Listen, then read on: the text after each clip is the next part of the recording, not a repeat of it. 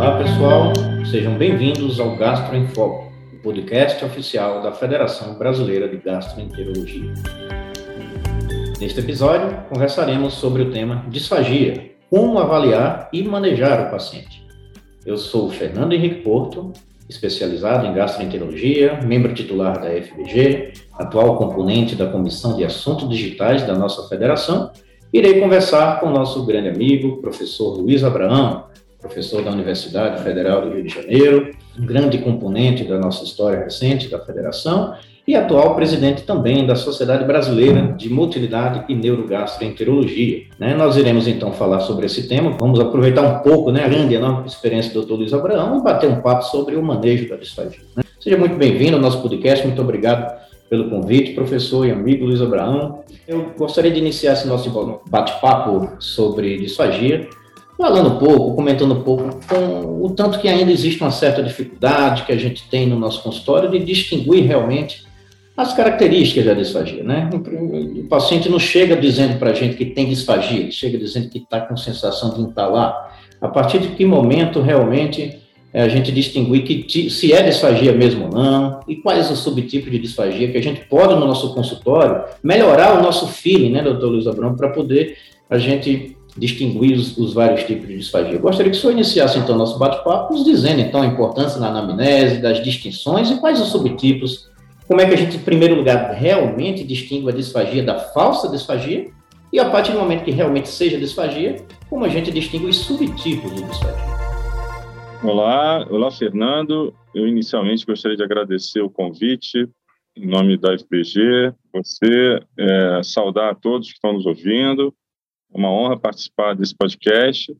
E o tema de fagia é um tema é, muito importante, já que essa é, uma, essa é um sintoma que aumenta a sua prevalência com a idade. Então, hoje, com o envelhecimento da população, os gastroenterologistas estão tendo que lidar cada vez mais com disfagia. E disfagia, ela, ela quando presente, ela impacta muito a morbidade e até mortalidade desses indivíduos. Né? Então, é, só para você ter uma ideia, a prevalência de disfagia na população em geral gira em torno de 15% a 20% acima de 60 anos, aumentando a cada década que se passa. Se você considerar pacientes hospitalizados e pacientes em casa de repouso, casos de idosos, essa prevalência pode chegar a 60%. E a importância de se reconhecer a disfagia é pelo fato dela trazer o risco de é, pneumonias, né, broncoaspirativas, que pode acarretar óbito, mas não só esse extremo. O paciente disfágico é um paciente que acaba tendo uma qualidade de vida muito ruim, ele tem um tempo de alimentação muito longo, isso afasta da sua vida social ou afasta pessoas do convívio dele, porque ao, ao, ao tentar comer ele tosse, aquilo acaba sendo constrangedor. Portanto, é um sintoma que deve ser, não deve ser dito, tido como normal da idade, como a gente às vezes vê, ser considerado, né, deve ser investigado sim. A história ainda é o, a base da avaliação inicial da disfagia. Né? Uma história é, pobre, ela pode nos orientar a uma investigação equivocada e acabar por não esclarecer o problema do paciente. Portanto, a sensação de disfagia é a sensação da impactação do bolo alimentar, né? Isso pode acontecer desde a região cervical até o apêndice tifoide, essa percepção. E você falou uma coisa interessante, que é a questão da falsa disfagia. É fundamental a gente diferenciar os dois subtipos de disfagia. Nós temos disfagias orofaríngeas e nós temos disfagias esofagianas. É, a diferenciação delas pode ser feita é, com bases clínicas e deve ser feita com bases clínicas. Por exemplo, a disfagia orofaringe é aquela que se associa a sintomas de disfunção oral ou faringe. Por exemplo, disfunção oral. O paciente tem um tempo de mastigação prolongado, o paciente, ao mastigar, ele tem um escape de alimento pela, pela comissura labial, porque não consegue lacrar né, a, a boca. Uh, ele hesita em ejetar o alimento, então ele não consegue ejetar, e quando ejeta, ele pode fracionar fazer várias, várias ejeções, né? Então, esses são sinais de disfunção oral. A disfunção faríngea, por sua vez, ela pode ser suspeitada quando, por exemplo, o paciente, ao engolir, é, vê o alimento retornar pelo nariz, tá? É, ele tosse, quando tenta engolir. Do pós-deglutição, ele vai ter uma voz modificada, a gente chama de voz é, úmida, né, mostrando que houve penetração ou até mesmo aspiração, né, queda da saturação, dispneia ao engolir, são sinais de disfunção faríngea. Né? Portanto, quando presentes, esses sinais isso apontam para uma causa orofaríngea de disfagia. Já a disfagia esofagiana, a gente suspeita quando o paciente percebe a parada do bolo alimentar entre a fúrcula e o apêndice tifoide.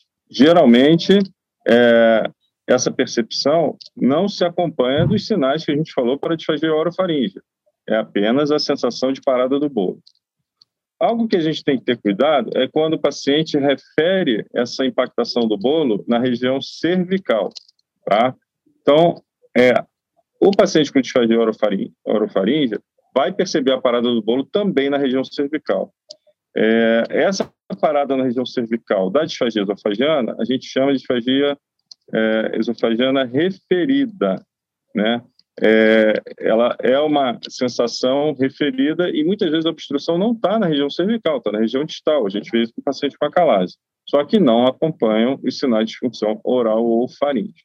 Portanto, é, esses são os principais pontos que a gente deve esclarecer num paciente com disfagia, né, para diferenciar de oral, faríngea, de esofagiana. Algumas outras características também são importantes da gente perguntar. Para diferenciar se há uma causa orgânica ou uma causa funcional. Né? Por exemplo, tempo de evolução. Evoluções curtas e progressivas costumam sugerir uma causa orgânica.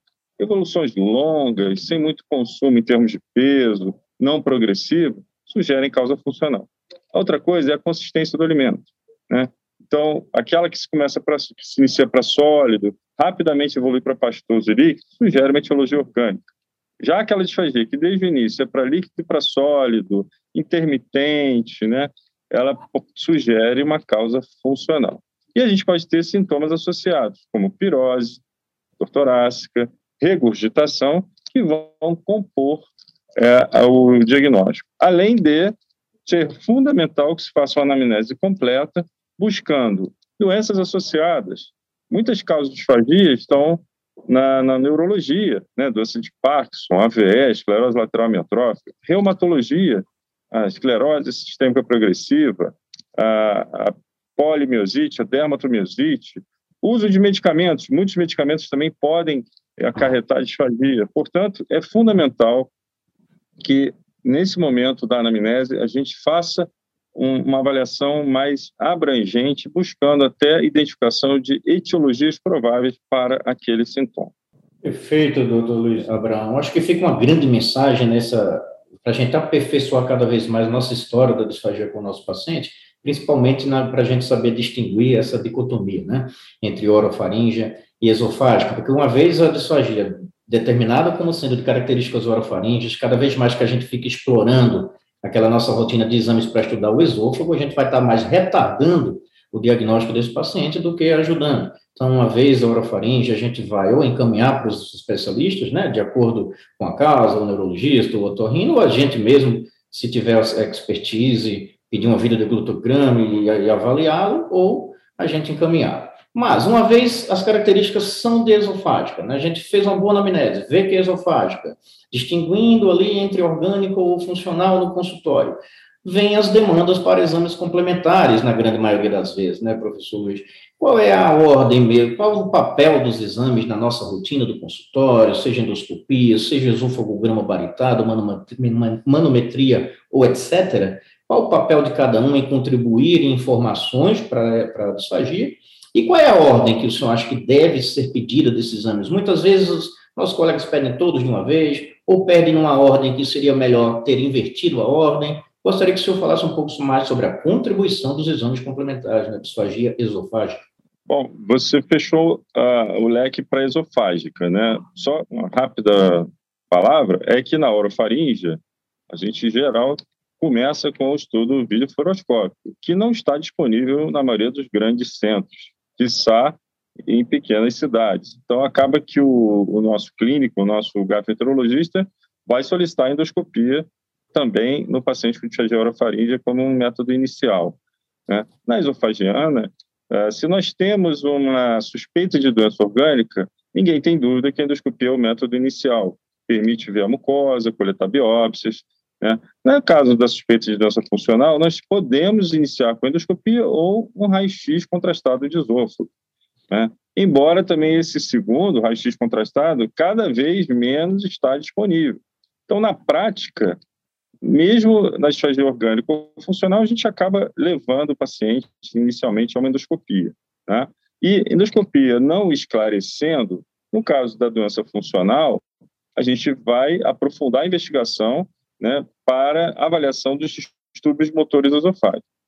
Nós hoje contamos com dois métodos que podem ser solicitados. E, e aí você colocou bem, sempre após uma avaliação endoscópica ou um raio-x contrastado. É, a, a convencional ou de alta resolução não devem ser solicitados como primeiro exame, né, aquele exame inicial na investigação desses pacientes, mas sim como segunda linha de avaliação depois de uma endoscopia que não esclareceu. Então, nós temos a isofagomanometria convencional, ainda muito disponível no nosso meio, ainda muito realizada e que resolve a maior parte dos casos, e a manometria de alta resolução, que é, já está ganhando popularidade no nosso meio, traz algumas vantagens em relação à isofagomanometria convencional e que, quando disponível, vai ajudar no esclarecimento, principalmente de casos mais difíceis em que a manometria convencional não, não foi elucidativa. Ainda, como métodos adicionais, seriam a monitorização de refluxo. Muitos dos distúrbios motores que causam disfagia estão associados a refluxo. Eu cito aqui, pela manometria convencional, o esôfago quebranoses, alguns casos de espasmo. Então, é importante saber se esses indivíduos têm refluxo para a gente programar a terapêutica. E, é, falando de métodos mais novos, né, que talvez nem estão disponíveis no nosso meio, o endoflip, que ganhou popularidade na América do Norte, né, que é um método que tem sido muito colocado, porque ele pode ser realizado no próprio exame de endoscopia. Então, uma endoscopia dando normal no paciente com disfagia, procede-se imediatamente à realização do endoflip, que hoje já traz padrões não só de extensibilidade e complacência do esôfago, também de contratilidade, que são equivalentes ao resultado da manometria. Né? Ainda é um método que está em desenvolvimento, a gente não tem no nosso meio. E é, conversando em off aqui antes do, de, da gravação, você tinha comentado sobre ultrassonografia intraluminal de alta frequência, um método que também avalia a, a, motilidade, mas por uma outra forma, que é através da avaliação da contratilidade da musculatura lisa, mas esse reservado em centros de pesquisa. Então, essas seriam as linhas gerais de uma investigação de um paciente com uma disfagia esofagiana causa orgânica e funcional. Perfeito, professor Luiz. Eu queria aproveitar esse bate-papo e trazer outra demanda que eu acho que ainda é um pouco de dificuldade para os nossos colegas da especialidade em geral, que não lidam especificamente com a motilidade, com a manometria, na leitura né, do, do, do que a manometria traz de diagnósticos, principalmente com a autorresolução, com nova padronização de diagnósticos, pela última versão do consenso, que é o Chicago 4.0, Vamos tentar, eu queria que a gente tentasse facilitar aqui o raciocínio do que é a manometria. Quando os colegas solicitam, podem trazer para eles no consultório de diagnósticos nas disfagias, né?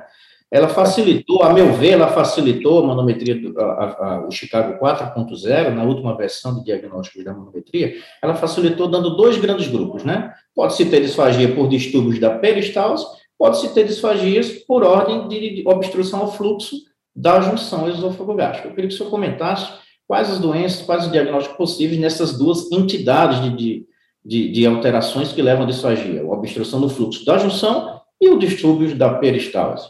O que é que a gente pode facilitar a interpretação para os colegas quando pegar os resultados da manometria no consultório? Perfeito. Então, existem esses dois grandes grupos de distúrbios motores pela Chicago 4.0. Os colegas vão receber isso num laudo de manometria de alta resolução. Uh, os distúrbios obstrutivos são considerados os distúrbios mais intensos, vamos dizer assim, que na classificação 3.0 eram considerados de distúrbios maiores da motilidade. É, eles compreendem a acalásia, com seus três subtipos, que eu vou comentar, e a obstrução funcional da junção esofagogástrica, que eu também vou comentar. E os distúrbios da peristalse incluem é, o espasmo esofágico distal, a, o esôfago hipercontrátil, e a peristalse fraca ou motilidade ineficaz, né? que, e, e, e desculpe, a peristalse, tem um quarto item.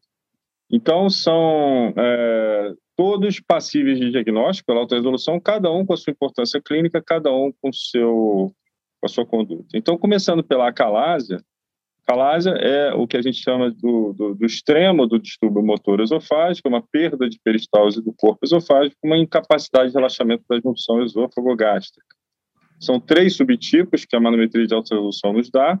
O tipo 1, que é sem pressurização, o corpo não contrai nada, não pressuriza. O tipo 2 é aquela que tem episódios de pressurização acima de 30 milímetros de mercúrio.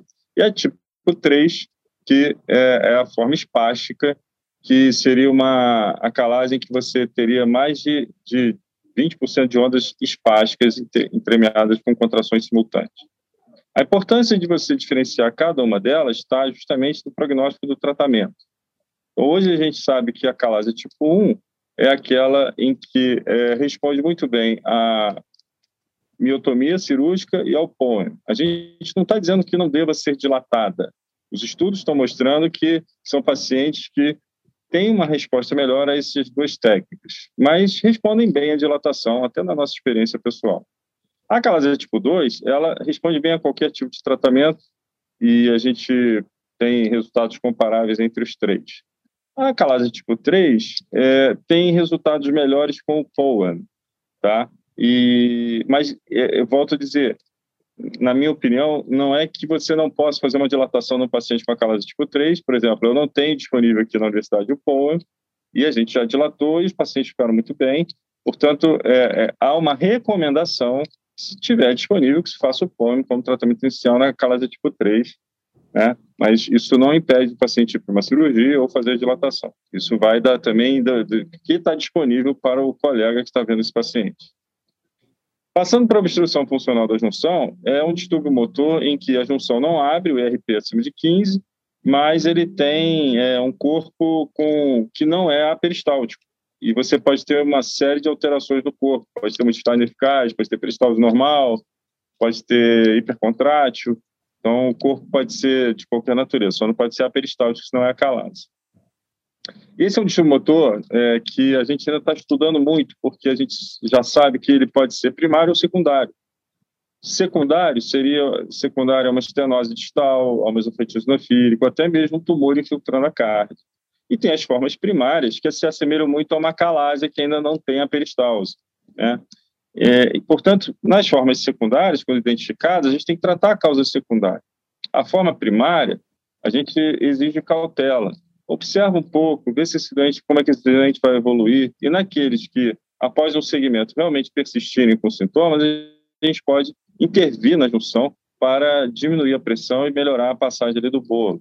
Pode ser feito um botox, pode ser feita uma dilatação, existem casos até de indicação de pôr nesses pacientes, mas a gente costuma ser mais cauteloso na, na conduta do paciente com obstrução funcional da junção. Bom, Passando para os distúrbios da peristalse, a, a peristalse é uma alteração motora que pode ser observada, por exemplo, na esclerodermia, pode ser observada em pacientes com refluxo gravíssimo de longa data, com hipotensão esfíncter e perda de peristalse. É, pode ser observada em pacientes com acalase que foram submetidos a apoio. Né? Você perde a peristalse e, e a junção fica hipotensa. Então, é, é um aspecto comum a, a algumas doenças. E, e, em geral, né, esses pacientes, é, a gente não tem muito a oferecer do ponto de vista medicamentoso. Os prociméticos tradicionais que a gente tem no mercado não atuam na peristalse do esôfago. Então, a gente acaba levando esses pacientes com medidas comportamentais mesmo, mastigar bem o alimento, evitar comidas muito duras, muito secas, comer devagar, em geral, dessa forma que a gente conduz. O espalho esofagiano, é, ele se tornou bem mais raro com a classificação de Chicago, já que os critérios diagnósticos ficaram mais rigorosos, e quando presente, ele pode ser associado ou não a refluxo. Se associado a refluxo, a gente trata o refluxo. O não associado a refluxo pode se beneficiar de terapias que relaxam a musculatura lisa, como nitratos, bloqueadores de cálcio. Em alguns casos que se identifica ah, que há hipersensibilidade esofágica associada, até mesmo a utilização de neuromodulação. É, isso que eu falei para o espasmo acaba sendo verdade para os distúrbios hipercontráteis Da mesma forma, a gente primeiro faz uma avaliação de refluxo e, se presente, trata, ou, se não tiver refluxo, relaxante musculatura lisa ou agentes neuromoduladores, como, por exemplo, antidepressivos em baixa dose. É raro a gente ter que intervir, ou endoscopicamente ou cirurgicamente, nesses dois, né, no espasmo ou no quebranoses, embora existam relatos de cirurgia, de POEM nesses pacientes. Né? Uh, e, por último, a motilidade ineficaz, ou a peristalse fraca, que é muito associada a pacientes com doença do refluxo e cujo, cujo prognóstico é muito incerto. Hoje se discute muito o valor desse diagnóstico, né? É, mas a gente precisa ter algumas, algum cuidado em algumas situações, como, por exemplo, quando você tem um diagnóstico de, de motilidade ineficaz pré-cirúrgico, pré-funduplicatura. Né? Para isso, a Chicago 4.0 preconiza que você faça testes provocativos durante o método. Né? Deglutições rápidas, é, o teste do o drinking test, até mesmo deglutições sólidas ou estimulação com, com agentes farmacológicos, para que você avalie a reserva peristáltica. O paciente tem uma utilidade ineficaz e reserva peristáltica intacta, ele acaba funcionando como um paciente que não tem a motilidade ineficaz.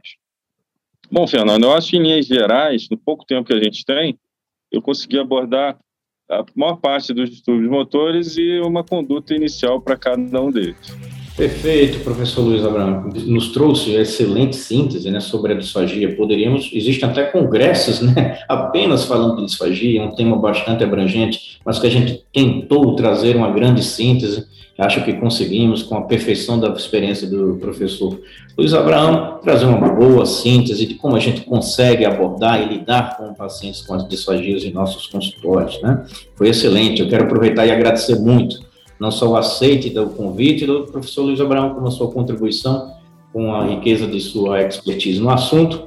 Em nome de todos os nossos amigos da gastroenterologia da FBG, nosso muito obrigado, então, por sua presença, o seu convite nesse bate-papo sobre disfagia. Muito obrigado, Fernando. Eu volto a agradecer, foi um prazer e agradeço a todos também que estão ouvindo o nosso podcast. Forte abraço. Forte abraço, professor Luiz Abraão. Forte abraço para todos vocês, então, amigos, amigas, colegas, gastroenterologistas, especialistas, então, da nossa federação. Vocês acabaram de ouvir mais um episódio do programa Gastro em Foco, o podcast oficial da Federação Brasileira de Gastroenterologia. Todas as nossas edições estão disponíveis no site www.fbg.org.br e também nas principais plataformas de streaming. Nos encontramos no próximo episódio, pessoal. Até lá!